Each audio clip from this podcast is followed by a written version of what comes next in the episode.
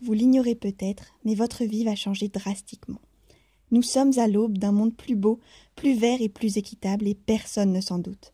Un monde dans lequel les ministres de l'Intérieur ne parleraient pas d'alimentation alors qu'ils n'y connaissent rien. Euh, non, euh, ça c'est pas pour tout de suite apparemment. Non, je parle d'un monde où la loi climat serait adoptée. Le 8 mars, le projet de loi climat et résilience a été présenté en commission à l'Assemblée nationale.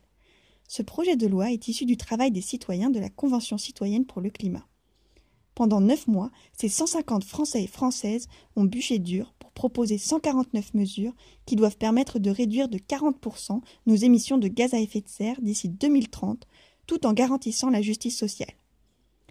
Il et elle ont présenté ces mesures à Emmanuel Macron en juin, qui a promis de les appliquer sans filtre. Bon, il a ensuite mis son veto sur trois propositions, mais pour le reste, vraiment pas de filtre.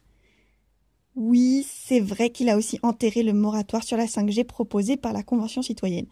Mais sinon, pas de filtre. Bon, c'est vrai que ces ministres ont ensuite remis en doute quatre autres propositions des citoyens. Mais soyez pas aussi tatillons, hein, pas de filtre de chez pas de filtre. Maintenant, imaginez-vous. Vous êtes en 2030, la loi climat et résilience a été adoptée. Voilà tout ce que cette loi a changé pour nous. Côté consommation, il y a plus de vrac dans les grandes surfaces. La publicité pour les énergies fossiles est interdite.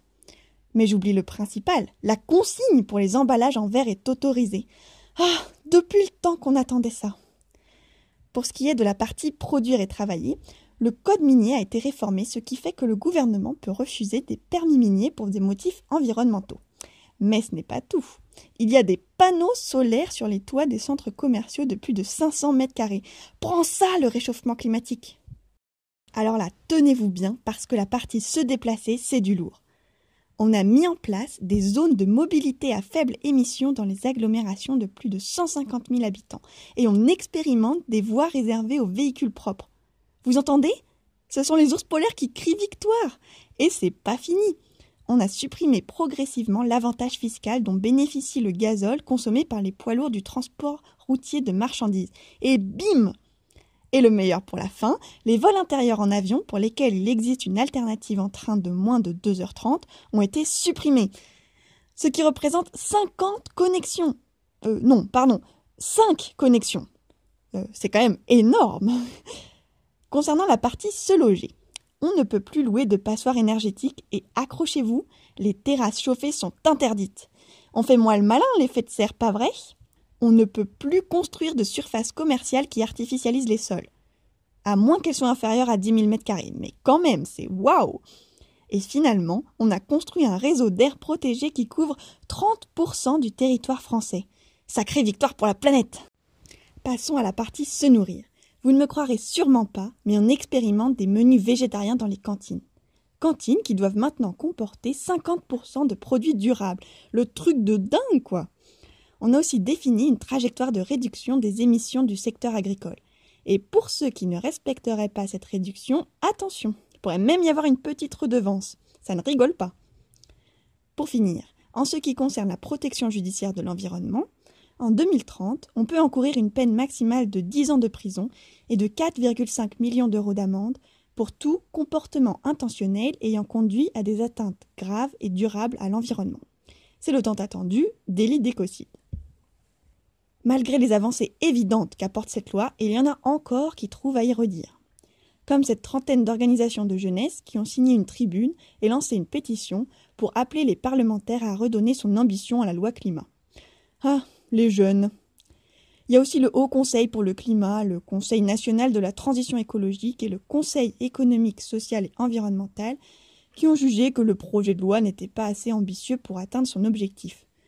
Mais que voulez-vous? On ne peut pas plaire à tout le monde.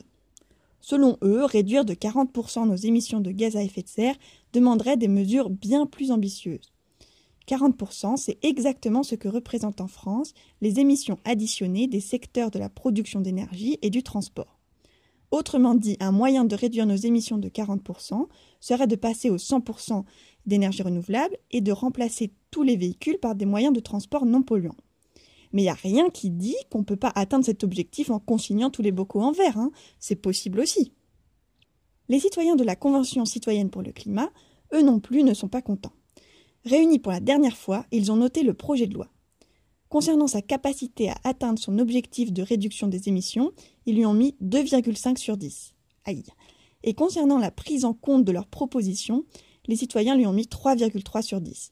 Parce qu'apparemment, le projet de loi n'aurait retenu que 18 mesures sur les 149 initiales. On peut tout de même pas dire que le gouvernement a appliqué un filtre sur les propositions de la Convention. Une passoire à la rigueur, mais un filtre, c'est exagéré. Le projet de loi est en ce moment en commission spéciale de l'Assemblée nationale. Cette commission spéciale, composée de 71 députés, doit décider si les plus de 5000 amendements reçus sont recevables ou non. Les amendements, ce sont des modifications ou ajouts au projet de loi proposés par les députés. Et ils ne doivent pas être hors sujet pour être acceptés par la commission spéciale. Le 29 mars, le projet de loi sera étudié par l'Assemblée nationale en entier et voté, ou non, puis ira au Sénat où il sera voté, ou non. Les citoyens de la Convention citoyenne pour le climat et 86 associations, qui sont décidément bien susceptibles, ont appelé à manifester le 28 mars pour une vraie loi climat.